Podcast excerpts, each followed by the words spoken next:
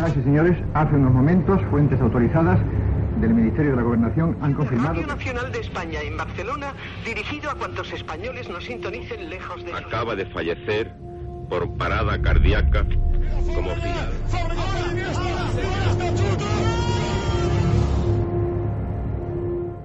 Historias de la historia.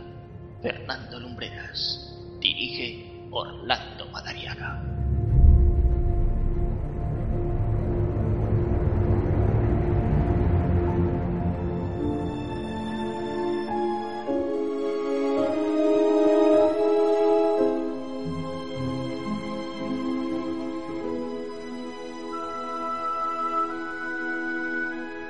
Muy buenas noches y bienvenidos una semana más a Historias de la Historia.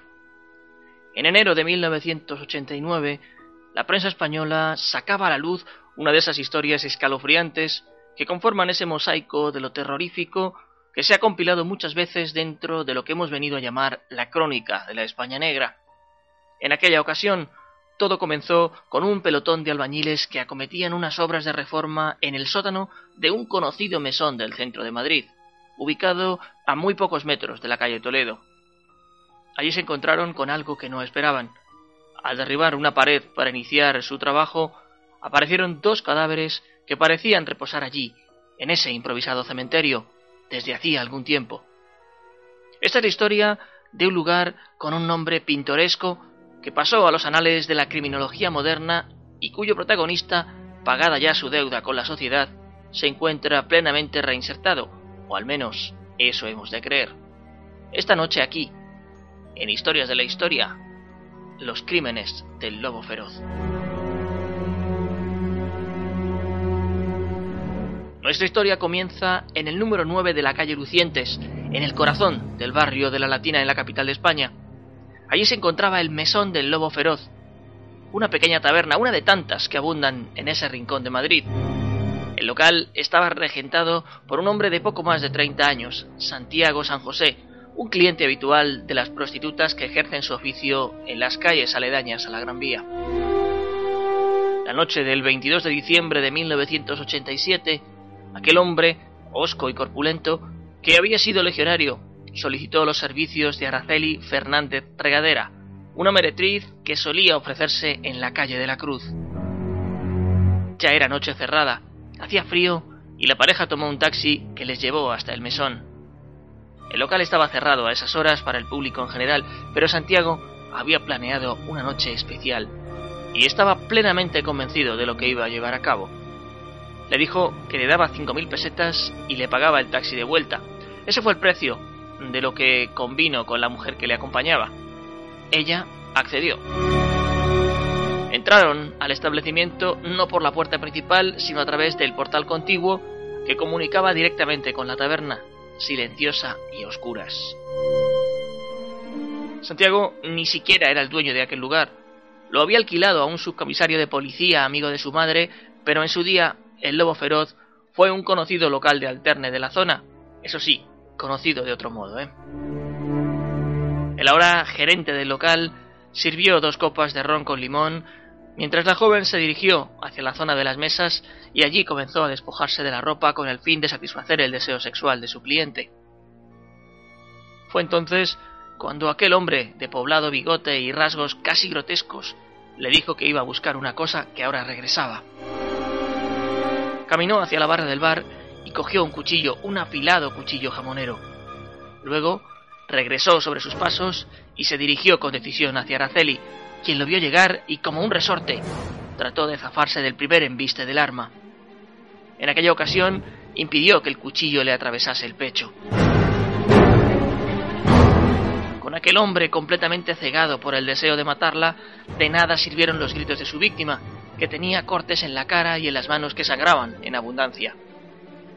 No obstante, sacó fuerzas de flaqueza para empujar con brusquedad al agresor, que cayó al suelo y se dirigió hacia la puerta.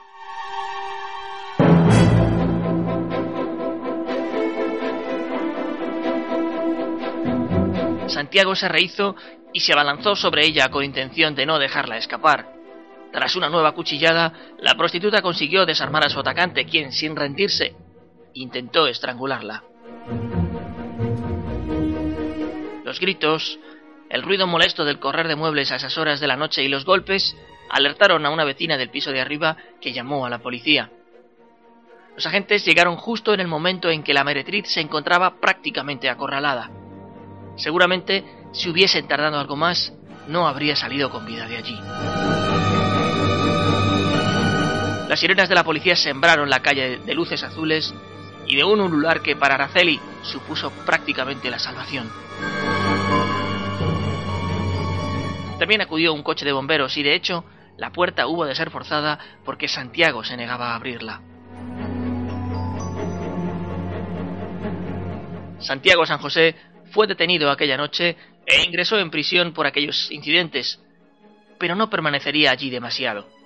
A su salida ya no volvió al mesón, sino que desempeñó diversos oficios como agente judicial en Mejorada del Campo en Madrid, también como portero o incluso como delineante. Sin embargo, estaba todavía por descubrirse el verdadero horror que se había perpetrado en el lugar tiempo atrás. Fue entonces cuando los albañiles que llevaban a cabo la reforma del local encontraron, al derribar una pared, los cuerpos momificados de dos mujeres. Los restos fueron enviados por el juez encargado del caso a una de las eminencias en medicina forense de este país y especialista además en el estudio de restos óseos, el doctor Manuel Reverte Coma, quien en un impactante informe extrajo como conclusiones que aquellas dos mujeres fueron asesinadas cuando se encontraban desnudas de cintura para abajo y que en ambos casos fueron acuchilladas repetidas veces con un mismo arma cuchillo de los que se emplean para cortar jamón de unos 25 centímetros de hoja. Dedujo además el perfil del asesino, un hombre sádico, alcohólico y con algún tipo de instrucción militar a juzgar por cómo se había manejado el arma. Una de aquellas mujeres se llamaba Mariluz Varela Alonso. Ejercía la prostitución también en la calle de la Cruz, en pleno distrito centro de Madrid. Tenía dos hijos y su madre había denunciado su desaparición el 28 de agosto de 1987. Santiago había contratado sus servicios seis días antes. Sin embargo, el trabajo de identificar a la segunda de las víctimas fue mucho más complicado. Era también otra prostituta que se dejaba ver por la misma zona que las anteriores víctimas. Sin embargo, algunas de sus compañeras la conocían como Josefa, otras por Teresa, pero hasta el momento, nadie ha podido determinar su verdadera identidad. La policía sí determinó en cambio la fecha en que fue asesinada, el 12 de octubre de 1987. En el mes de marzo de 1989, Santiago fue detenido y acusado formalmente de los dos asesinatos y acorralado por la justicia, terminó por confesar su responsabilidad en las muertes y detalló con macabra minuciosidad cómo había construido un falso muro con materiales de construcción que había adquirido en la calle del Humilladero, a escasos metros de donde se encontraba el mesón. La sentencia se hizo pública en enero de 1991 y Santiago fue condenado a un total de 72 años de cárcel por el doble asesinato y por la agresión a Araceli Fernández. En el acta de la resolución se dice que, pese a que el condenado padecía una psicopatía, esta enfermedad mental no disminuía su responsabilidad penal. De nada sirvió que su abogado recurriese la sentencia. El propio condenado dejó las cosas tal y como estaban y decidió cumplir la larga condena que tenía ante sí. Dicen los que conocen el mundo de la cárcel que un lugar como ese o termina por destruir a un hombre o le reconstruye, pero no le deja igual que como entró. Y eso fue precisamente lo que sucedió con Santiago. El asesino del lobo feroz cumplió su condena en el penal de Herrera de la Mancha, en Ciudad Real. Allí estudió bachillerato, lo que le permitió reducir su condena. Y poco a poco, aquel personaje que había protagonizado portadas de periódicos y titulares en todo el país, cayó en el olvido. En el 2004 recuperó nuevamente la libertad y hoy el local que regentó un día es un taller de confección que parece permanecer ajeno al pasado negro que le hizo famoso. Santiago San José nunca volvió a delinquir. Trasladó su residencia a Málaga y vivió durante un tiempo en un barrio obrero de esta ciudad sin que hasta el momento haya registrado ni una sola denuncia. Se le vio trabajando para una empresa de seguridad privada en un centro comercial en pleno, en pleno centro de Málaga, muy cerca de la estación de ferrocarril. Se dice que incluso fue felicitado por sus jefes tras haber apresado a un ladrón. Santiago San José nació el 25 de julio de 1956 y fue una de esas personas que no tuvo suerte en la vida ni siquiera en el mismo instante en que llegó a este mundo. Fue acogido sin cariño por parte de su padre, que esperaba una niña. Parte de su adolescencia la pasó en Asturias. Allí fue donde comenzó desempeñando labores como marinero, hasta botones de un hotel. Pero su vida se torció cuando fue llamado a hacer el servicio militar. Cuando este terminó, decidió irse a Madrid junto a su madre, con quien vivía sin que volviese a tener una relación estable. Allí llegaron los años de rentar el mesón El Lobo Feroz junto a su hermano Fernando, pero la falta de clientes y la frustración que le daba no tener suerte en la vida le llevaron a asomarse al alcoholismo. Protagonizó varios altercados en diversos prostíbulos del centro de Madrid al negarse a pagar y eran frecuentes los ataques de ansiedad vinculados a su adicción a la bebida. El resto de la historia, el resto de la crónica que compone este relato, ya la conocen. ¿Quién sabe? Puede que usted que me está escuchando se lo haya encontrado por la calle o que incluso esté sentado a su lado en el transporte público en el momento en que está escuchando esta, esta historia.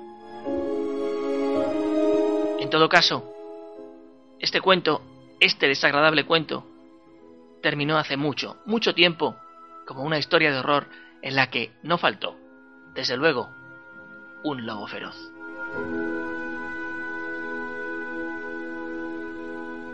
Y así se lo hemos querido contar.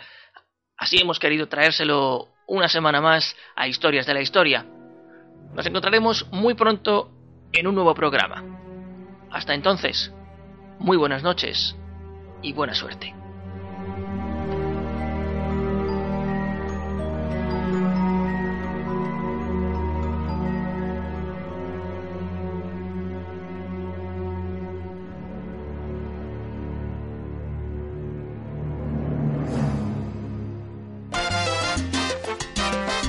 Estás escuchando Viva en www.vivaradio.es.